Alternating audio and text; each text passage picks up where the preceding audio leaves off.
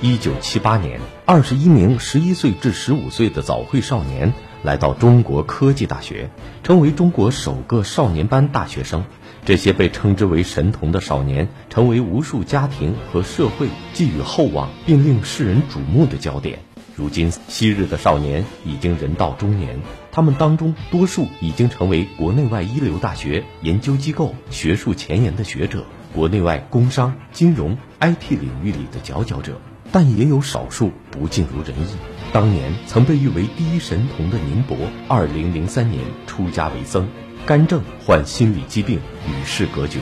如何看待少年班和这些昔日少年的命运？请听老林说旧闻：少年班神童今何在？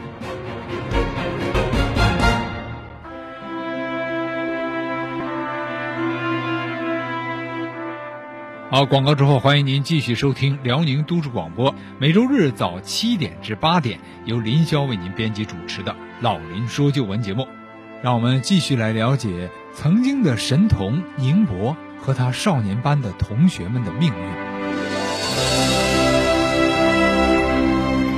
一九八八年，宁波参加中央电视台崔永元主持的《实话实说》栏目一期有关神童教育讨论的拍摄，在录制现场，他猛烈地抨击神童教育。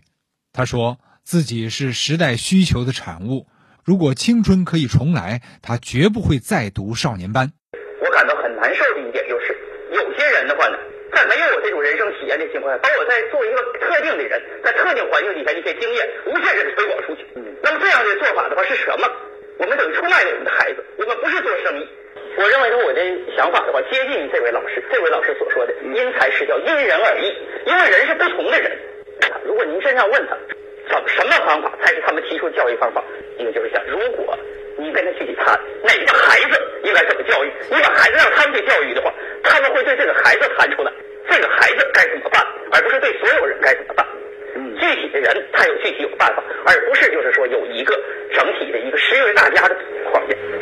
宁波说自己是时代需求的产物，他曾引用作家高尔基的一句话来形容自己：我的心眼儿。是皮肉上熬出来的。宁波当年的同学，后来成为微软的副总裁的张亚勤认为，当年给这些神童下的定论实在是为时过早。什么叫成功啊？什么叫失败？大家的标准是不一样的。神童就能成功？金钱、财富就能成为衡量一个人价值的唯一标准吗？我们这些四十多岁的人，这个年龄很难讲成功还是失败。即使宁波出家了，也不能说他是失败呀，他以后还能成为一位高僧呢。总之啊，人都不是十全十美的，一个行业的成功者很可能在其他方面是一个失败者。我们不能用世俗的成功来衡量一个人的存在价值。宁波在校期间长期醉心于研究佛学，二零零二年他前往五台山出家，很快呢被学校发现之后啊被领了回去。但到了二零零三年，宁波再次出家，这次呢，他终于成功了。这则消息被媒体披露之后啊，顿时引起了轩然大波。多年前，有记者几经周折，终于在江西的某寺院打探到了这位曾经的天才少年的下落。经过与该寺院主持的沟通，记者被允许到佛教学院听宁波讲课。在该主持的带领下，记者进入了课堂，坐到最后一排。几分钟之后，一个身高不到一米七、圆脸上架着一副眼镜、神情安详的僧人，捧着一大摞经书走进了教室，放在讲台上。他就是宁波，法号云海。他讲课的语速很快，有着惊人的记忆力，从不翻教材，却能说出哪个内容在教材的哪一章哪一页。昔日的神童，今日的高僧，宁波需要的是一份宁静、智慧而又淡泊的人生。有人说，宁波的不幸在于家庭、社会、学校强加在他身上的种种荣耀和期望过于沉重，而在他成名之后呢，他毕竟还只是个孩子，又无法承担那么重的东西，于是他开始担心自己的能力，害怕失败。因为没有人会接受一个神童的失败，他因此而失去了一个神童身上原本最有价值的东西，这就是自信，甚至对自己渴望得到的东西也是畏首畏尾，不敢伸手去争取。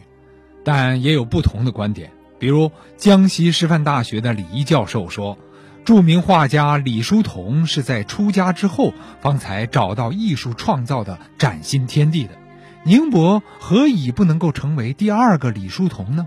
或者成为一名高僧，为他人普度众生？在中国科技大学的校史陈列室里，已经是微软全球副总裁的张亚勤等学生的照片居于醒目的位置。在这些醒目的照片下面，还有宁伯、谢延波、甘正等同学的照片，他们被统称为少年班的同学。这里面啊，值得一说的还有谢延波，他也是少年班的第一期学生。他的父亲是湖南医学院物理教师。谢延波比宁波还小三岁，十一岁便上了科大。只有小学毕业文凭的谢延波啊，曾经参加湖南医学院子弟小学高二年级数学竞赛，结果获得了第二名。中国科大派专人对他进行面试的时候，发现他的数学水平已经相当于大学一年级水平了，其他的功课呢也都达到了高中毕业水平，所以他是跳过了整个中学阶段，由小学直接升入了少年班，十五岁就上了中科院理论物理所读硕士，师从余禄院士；十八岁读博士，师从中科院副院长周光召院士。结果，由于没处理好和导师的关系，博士没读完，便去了美国普林斯顿大学，跟诺贝尔奖获得者安德森做固体物理理论工作。之后回国，又以硕士的身份接受了近代物理系的教师工作。但是从入学开始啊，老师和同学们对谢延波这个小孩的担忧啊，就从来没有消散过。人际关系这一刻，心理健康这一刻，整个班级的孩子都落下了，而他的问题尤其严重。汪慧迪老师这样说：“他们在上学的时候啊，没能养成良好的心态，没有平常心。这种缺陷不是一时的，而是一生的。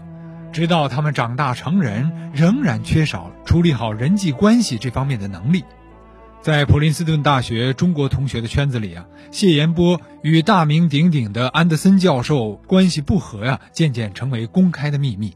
恰在此时，还发生了轰动一时的北大留学生杀美国教授的事件。中国科大的一位副校长啊，担心悲剧重演，于是决定让谢延波回国，因为此前有传闻说谢延波曾经用手枪或菜刀威胁过安德森，尽管他本人否认。但他最终还是铩羽而归了。回到了科大之后，他当了一名普通教师。同样从美国铩羽而归的，还有一位少年班的同学甘正，他是安徽人，是庐江中学前校长的儿子。他的学习成绩也特别优异，高考成绩在全国都是数一数二的。从中国科大毕业之后呢，他以第二名的成绩考取了赴美国普林斯顿大学留学的研究生。当年诺贝尔奖获得者、美籍华人科学家杨振宁啊，他曾经在肥西三河念过书。三河呢离庐江不远，他和甘正啊算是同乡。这两个原因啊，使甘正被杨振宁招去了，加入了美国的研究团队。但没过几年，甘正却被杨振宁退了回来，这引起了很多人的猜测。杨振宁给出的解释是，甘正的本领就是考试。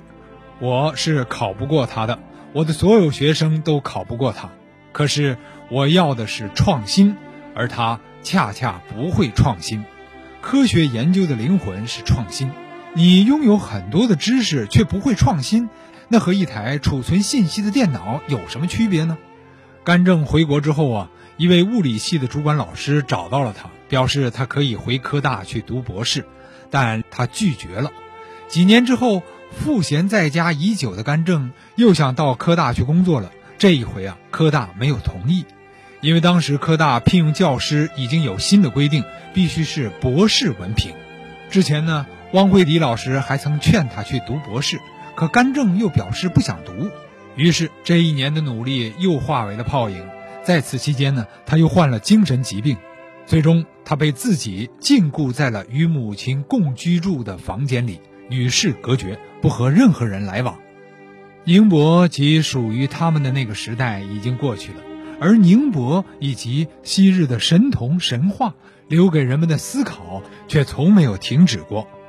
江西省社会科学学会的会长王明美在谈到少年班的时候曾说：“神童教育在本质上是违反教育规律和人的智力发展规律的。一般情况下。”人的受教育过程要经历幼儿园、小学、中学到大学的全部过程，这是正常的规律。而神童教育却贸然地提前了学习时间，人为的设定好方向和框框，这样人在违背规律的情况下，在沉重的压力和过高的外界期望之下，是难以取得较好的学习效果的。无论是宁波的虚荣而害怕失败的性格。还是干政性格上的缺陷，最终导致他们无法发挥出他们最大的人生价值，从而上演了一幕现代版的伤仲永的人间活剧。而这种性格方面的缺陷，又是家庭和学校在培养神童智商和情商方面长期的不对称所致。不过，说这些观点啊，也绝不代表我们应该否认当年办少年班的成就。十多年前。中国科技大学校方公布了这样一组数据：中国科大少年班创办二十七年来，共招收了一千一百三十四名少年大学生。在已经毕业的九百四十二人当中，百分之八十五以上的应届毕业生都考取了国内外高校和科研机构的研究生，三百多人获得了博士学位，并涌现出了如微软中国研究院的院长张亚勤。被授予美国青年科学家总统奖的卢征天，被誉为“纳米博士”的秦陆昌，美国科学院最年轻的华人院士庄小薇，世界上第一位认知学博士张家杰等世界知名的杰出人才，说明少年班的成才率还是很高的。好了，朋友们，今天我们的老林说旧闻到这儿就结束了。